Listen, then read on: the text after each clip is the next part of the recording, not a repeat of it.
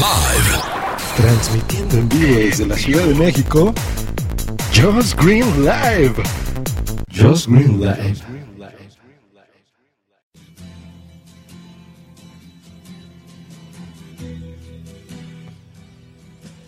Hoy, hoy no me siento bien. Hoy veo la tierra con problemas, mi México desesperado, lleno, la Ciudad de México atascada de problemas de maestros. Un grito el 15 de septiembre al que, al que hoy nadie quiere ir. Nadie quiere ir porque estamos ya desesperados de muchas cosas. Realmente hoy no quiero saber nada de este mundo y, decido irme. Así que vámonos y viajemos juntos con Space Oddity.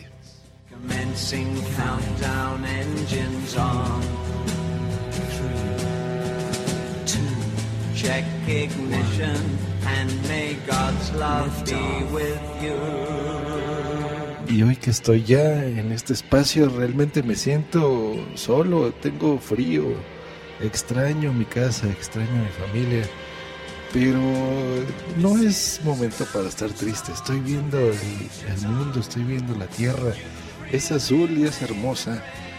Y que aquí estoy viendo una taberna, una taberna galáctica. Quiero entrar, quiero entrar a, a- a tomar un trago, una por martini y veamos a qué personajes me encuentro. This is Major Tom to ground control.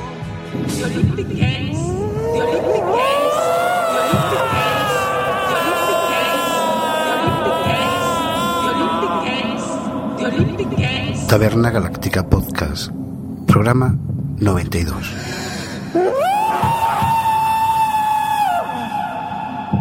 Thank you, Ignacio, President Rogue, dear IOC members, ladies and gentlemen. En esta Taberna Galáctica. Mm, sí, bueno, en fin. Está un poco apegado a la Tierra, evidentemente. Nos falta combustible. Y tenemos aquí a Josh Green, otro enamorado de... No sé si tú haces cosas raras con los micros, pero desde luego hablar te gusta, ¿verdad? Así es, me gusta, mucho. ¿Qué tal la audiencia de la Taberna Galáctica? Y efectivamente tengo mucha sed, por favor, un Apple Martini, señorita Galáctica. No, es- Porque eh, no veo a la mesera, sí la tienes, ¿no?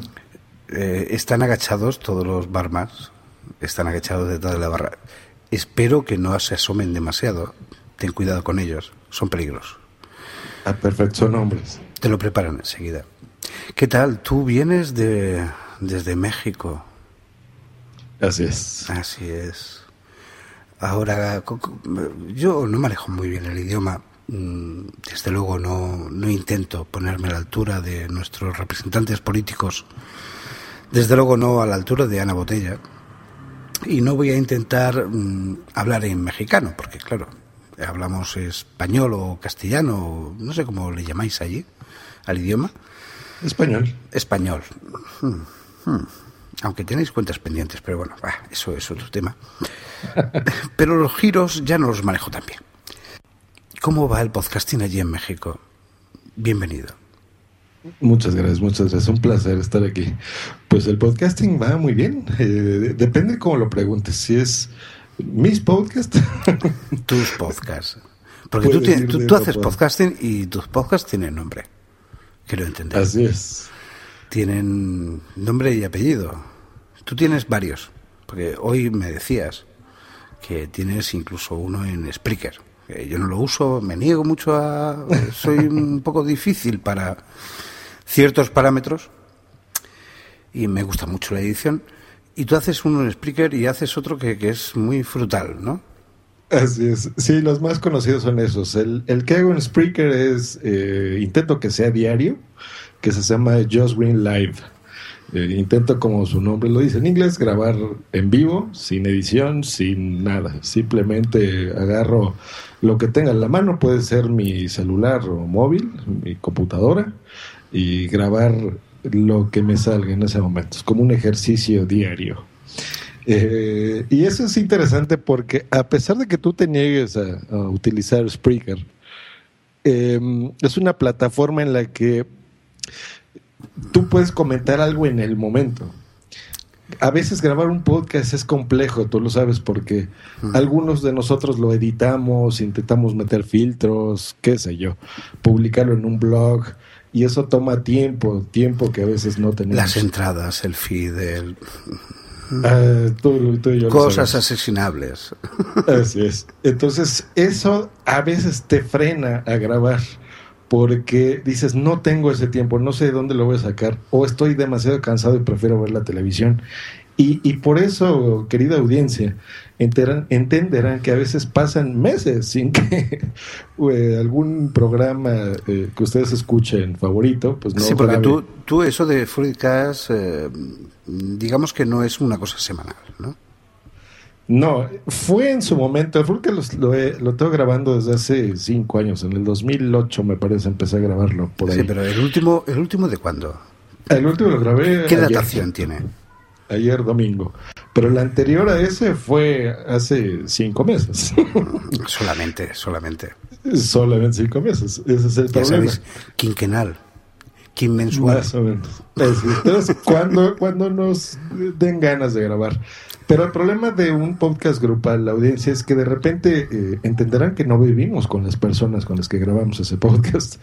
Y Efectivamente. es complejo quedar en horarios, quedar eh, físicamente cuando lo grabamos juntos, o por Skype, o etcétera, etcétera. Entonces, hay muchos peros que, que permiten, que hacen que no podemos grabar tan frecuente como quisiésemos, ¿no?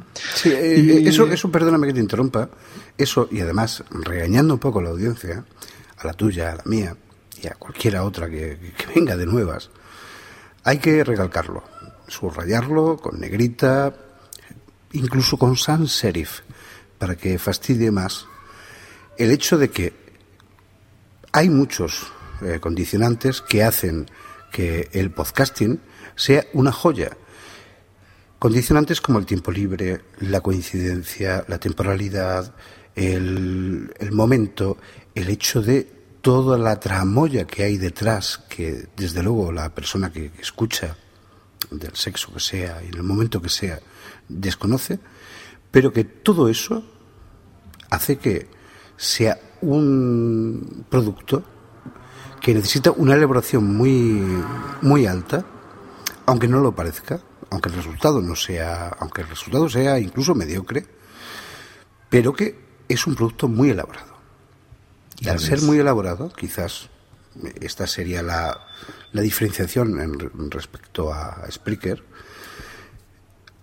Quien quiera que escuche esto, quien quiera que escuche tus programas o los de cualquier otra persona, mm, por malos que sean como este, tiene que entender que detrás hay un trabajo, un trabajo bastante arduo, con mejor o peor resultado, que debe de considerar siempre.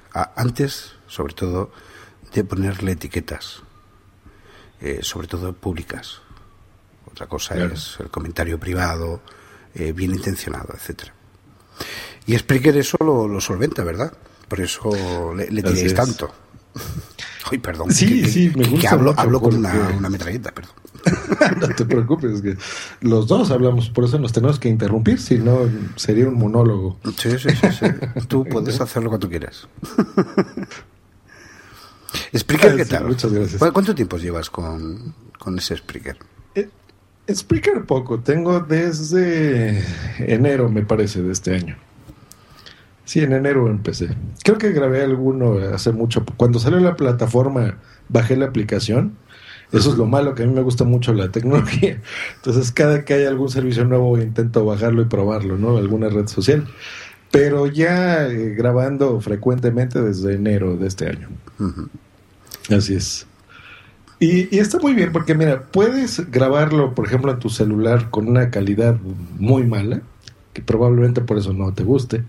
Puedes hacerlo corto, puedes editar o producir un audio eh, como en calidad podcaster, lo que tú comentabas en este momento, que es un trabajo arduo, y subirlo con una producción muy buena, eh, o puedes hacerlo como quieras. Y la ventaja es que lo, no tienes tú que eh, manejar ¿no? los feeds y el RSS y publicar un blog y hacer la carátula y todo el ese, trabajo mal- que ese maldito entramado. Así es. Sí, sí, sí. Que, que sufrimos todos los, los podcasters, ¿no? Eh, y aquí lo puedes hacer de inmediato o incluso puedes grabar en vivo. ¿no? Eh, Eh, podríamos podríamos convenir en que eh, Spreaker, en relación a los podcasts tradicionales, con su edición y toda su jaleo, serían algo así como el teatro callejero y lo otro sería teatro en, en escenario, ¿no? Eh, algo así, exactamente. Algo así, sería un paralelismo quizás un poco... Así es. Aunque hay gente en Spreaker que, que incluso puede tener más, eh, digo, éxito depende cómo lo quieras medir tú, ¿verdad? Pero más descargas eh, que un podcast tradicional, por ejemplo. O sea, no demerita que sea de menor calidad. Realmente no es así. Y depende dónde lo escuchas, eh, estimado Raihan, porque, digo, tú por tu país, eh, supongo que le debes de tener cierto, no sé, odio o no gusto a la plataforma por los contenidos que tú escuchas. No, quizás, pues, quizás sea simplemente, perdona, quizás sea simplemente dejadez. Y sobre todo porque también yo le tengo un cariño especial y un disfrute, y experimento un disfrute especial en, en- en la edición. Eh, aunque, luego, ok. aunque luego eso me haga cosa que a veces eh, hago a medias, eh, mm, crear luego unas entradas un poco mm, cortas o Claro. preocuparme demasiado por un feed o, o por un blog o por cosas similares. Pero la edición yo la disfruto muchísimo, creo que es, bueno, no creo, no, para mí, para mí y cada cual. Para mí es una cosa muy importante, ¿no? Eh, es parte de- del juego, ¿no? Casi más que luego la repercusión que tenga el contenido en sí fuera, ¿no? Aunque tenga- Claro, es, es muy, es básico. En, en el cine, por ejemplo, que a mí también me gusta mucho y tengo otro podcast que se llama Bloqueados, dando el comercial. Eh, en el cine es importantísimo porque te puede dar la, eh, pues la trama, ¿no? Te puede cambiar toda una historia eh, y no es la, la preconcebida en las grabaciones. Yo creo que en el podcast en la edición la malinterpretamos porque realmente no estamos cortando lo aburrido y poniendo lo interesante. Es sino crear, para nosotros es la edición es crear el contenido, es unir estas entradas, estas promos que nos manda algún compañero podcaster o la música de fondo que algunos utilizan, algunos no. Eh, es distinto. Yo respecto a la edición es algo que, que también me gustaba mucho y, y digo gustaba porque es muy te sufrida. empleas poco, te empleas Sí, claro. Y, y- y a veces yo me pasaba, por ejemplo, grababa en serio tres horas para un programa de una hora y eh, editar esto era complejo y después tenía que editar otras tres horas, en serio, ¿eh? para un producto de, de una hora o 40 minutos. Sí, y lo que terminé haciendo si te digo que te creo, si, te digo que te creo Sí. absolutamente. No, Y- por supuesto. Y eso la audiencia muchas veces no lo sabe, pero es un trabajo impresionante lo que hay. Por cierto, Independientemente eh, del os habéis contenido. tapado lo- los oídos. Esto no tenéis que escucharlo. Esto no os interesa. El hecho de que nosotros, yo, él o cualquier otra persona haga un contenido que a lo mejor dura cinco minutos o una hora y empleemos tres o diez horas, eso no os interesa, desagradecidos malditos y malditas. Eh, Mira, yo me pongo del lado de la audiencia porque también soy audiencia y escucho muchos podcasts. Y, a veces eso no te importa si el contenido es interesante. Porque qué tal que el contenido es eh, mierda, ¿no? Perdón por la palabra. Eh, y no importa, a lo mejor ellos eh, tienen horas haciéndolo y demás, pero si el contenido no es bueno, pues a mí no me importa tampoco que hayan editado ocho horas, ¿no? Eso es algo muy importante. Pero bueno, volviendo a la edición, lo, lo que te quería platicar es que últimamente he intentado hacer más una, una edición en directo, lo que se conoce como un falso directo, que en la misma grabación tratar de musicalizar contenidos, de que si voy a hablar de, por ejemplo, alguna promo que me manden o algún audio correo de alguna escucha, ponerlo en el momento de que las mismas personas con las que grabo lo escuchen y eh, tratar de evitar esto. Digo, tiene consecuencias porque... Quizás pues, hay- un, un hay acercamiento a, espacios. a- a la radio en vivo, ¿no? Sí, algo así, algo así. Entonces eso me ha costado, eh, aparte de esfuerzo, dinero, porque eso es algo que la audiencia también no entiende de los podcasts, que, que invertimos mucho, aparte de nuestro tiempo, pues en equipos, en computadoras, en software, en etcétera, en hosting, ¿no? En mi caso, por ejemplo, yo, yo los pedo en un servidor privado, no lo tengo en, por ejemplo, en iVoox o cosas así, ¿no? Tú tienes, eh, primero, un equipo, mm, tu mesa de mezclas, tu hosting. Tú a esto le dedicas un coste previo. Así es. Ti- ¿Obtienes reconocimiento por parte de tu audiencia? ¿Y cómo es Eh. ese reconocimiento? Pues mira, es un, es un tweet, es un poder conocer a, a Ray Han y, grabar con él a través de esos podcasts porque él me escuchó o coincidimos de alguna forma y estamos grabando aquí. Es crear, es tener nuevos amigos eh, virtuales o no. Digo, es gente que está ahí. Un amigo virtual es una computadora que no existe. Y yo si estoy hablando contigo es con una persona que... Es que curioso, ha- hace poco leí un artículo, perdona que te interrumpe, y, Sí. regáñame, regáñame, Tache. eh, cuando lo consideres inapropiado. Hace poco leí un artículo de, de- de una persona que hablaba de, de cómo conocía y cómo eh, se interpretaba en su contacto, en su vida normal, el acceso a, ciertas personas que de otra manera, eh, si no hubiera sido por la vía 2.0, y en esto también metería los podcasts, en este caso no, pero, pero viene un poco al hilo, eh, cómo con- el contacto que ha tenido con mucha gente que de otra manera hubiera sido imposible. El, el hecho de que en un momento dado te puedes cruzar con una persona que pueda vivir en tu misma localización y no te hubieras ni saludado. En cambio, a través de, de estos canales, incluido el podcasting, incluido toda la, la 2.0, bien usada evidentemente, eh, hacen una integración muy alta, incluso a nivel cultural, a nivel social, porque bueno, aunque sea más difícil, evidentemente, cruzar el pequeño charco de agua que nos separa, pero hace que esa comunicación 2.0 luego haga que, haga que una comunicación directa, puntual, 1.0, sea de, una, de un alto grado de calidez y de conocimiento. Eh, gente que de pronto no se ha visto nunca, y eso me ha pasado a mí, te lo digo porque, porque lo he experimentado, gente que no se ha visto nunca, pero que tiene tantos datos, en el buen sentido, mm, de doble vía, uno con, con relación al otro o a la otra, que hace que la comunicación sea tan instantánea que, que haga que otro tipo de, de vías eh, se queden un poco pálidas y un poco fuera de, de margen al respecto.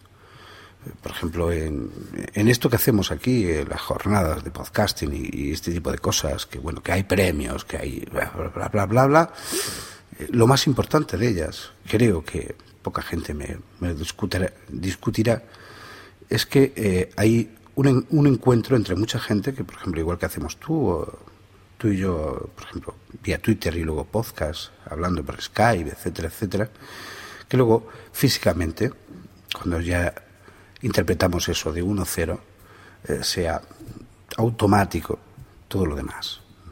Y eso es una cosa que, por ejemplo, el, el hecho del podcasting en especial, ¿no? porque es a lo que voy, una red social con, digamos, un poder más, como si fuéramos, como si habláramos de superhéroes, con un poder más que es la voz, con toda su tonalidad, sus matices, sus, sus colores, sus calideces y sus oscuridades. Es algo que, te conecta con, personas, que te hace entender, salvo que eh, las personas que utilicen el medio pues sean putos robots y gente que, que simplemente hace cosas ah, de forma automática. Pero cuando no es así, cuando se comunica, cuando se trasladan emociones, sensaciones, comunicación en sí misma, hace que, que bueno, falta lo visual, falta el contacto, el calor, el olor, el- la respiración, el parpadeo, pero nada más. Por Dios, ¿cuánto hablo? Regáñame, regáñame. No, no, no, escuchar esa, esa cálida voz es muy interesante. Pero sí, o sea, tienes razón, realmente rompes barreras de muchas formas. Eh, puede ser, no lo había interpretado de esta forma, pero sí es una red social también, como no. En, en voz es distinta. Eh, la clave, la prueba de eso es esta eh, grabación, por ejemplo, que la van a escuchar tu audiencia, personas que probablemente no me conozcan, y, y eso probablemente les dé también interés en escuchar mis productos, por ejemplo. Eh, yo con tu permiso esta grabación también la pondré en mi, en mi, en alguno de mis programas y eso hará que gente también te conozca a ti, por ejemplo, ¿no? Eh, eso es lo interesante de esto. Y esta red sean social canales, a veces, canales de, de doble vía. Sí, exacto. Y se extrapola también al lado personal, porque muchas veces, por ejemplo, en, en Twitter a lo mejor no voy a conocer nunca a, a escuchas míos o, o- o no escuchas, simplemente amigos que tú tengas en esa red social. Bueno, eh, Nunca más bien sabe. contactos, ¿no? Nunca, nunca se sabe, ten, Nunca ten se sabe. Pero, por ejemplo, en, en el podcast sí, la mayor prueba es mi pareja. Ella era una escucha de mi programa. Yo no, yo no la conocía. Y actualmente vivo con ella. Tengo ya casi tres años.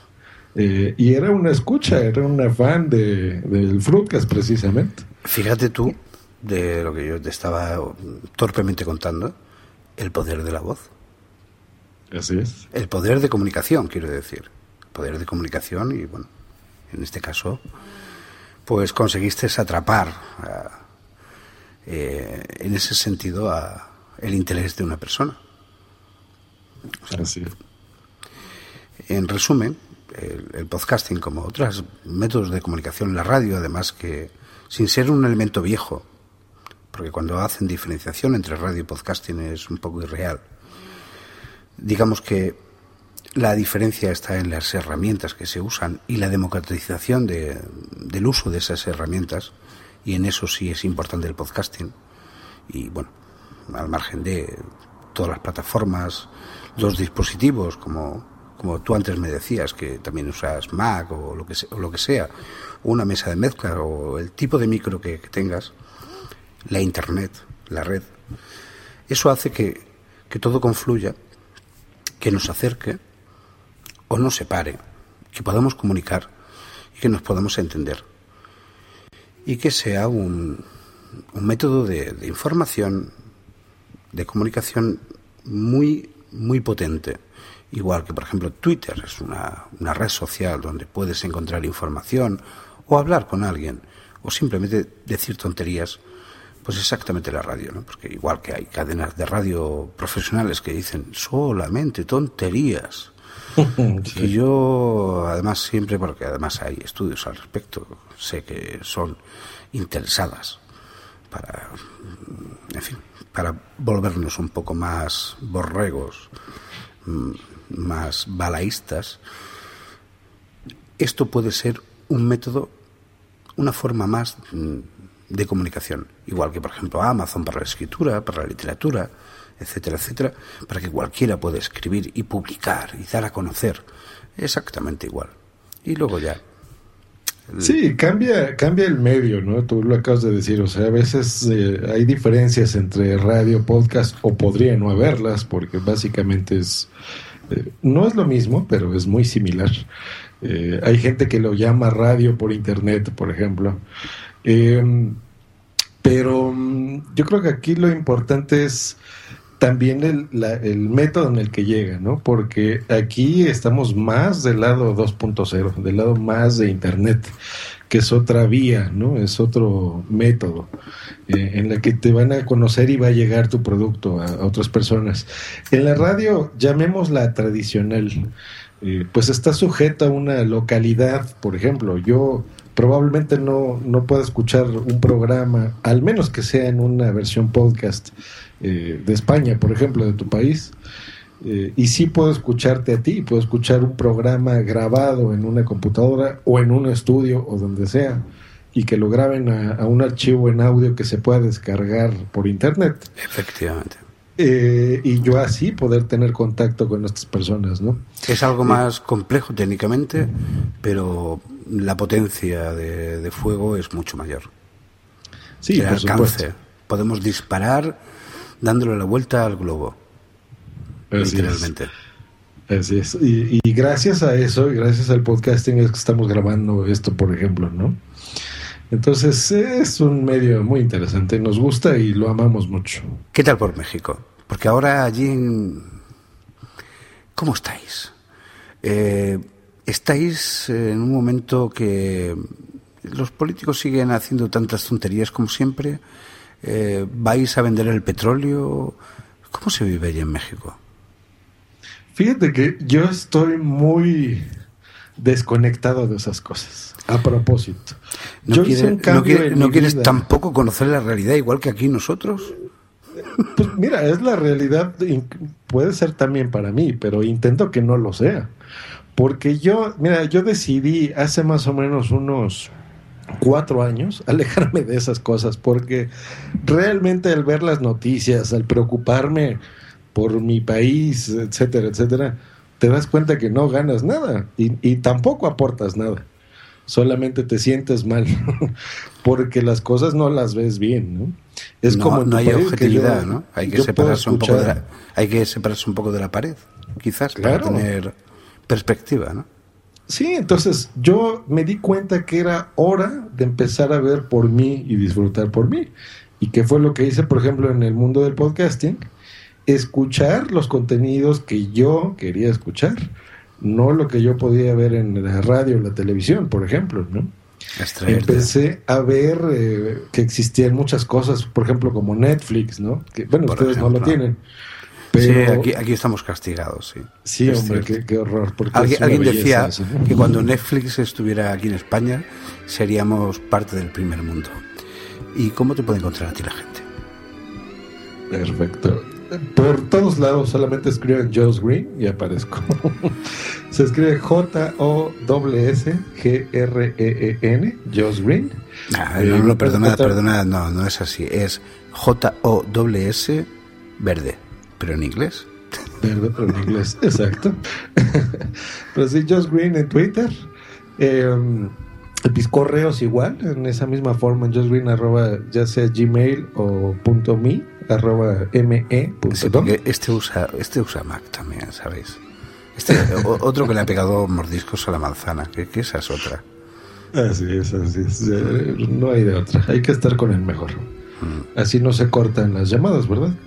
Bueno, pero eso es un problema por, porque, eh, como todos sabéis, Skype eh, lo compró Microsoft, Microsoft. Y claro, y encima Steve Ballmer, que ahora se va, pues estará de un rebote, pues dando por culo hasta que se muera. Así es.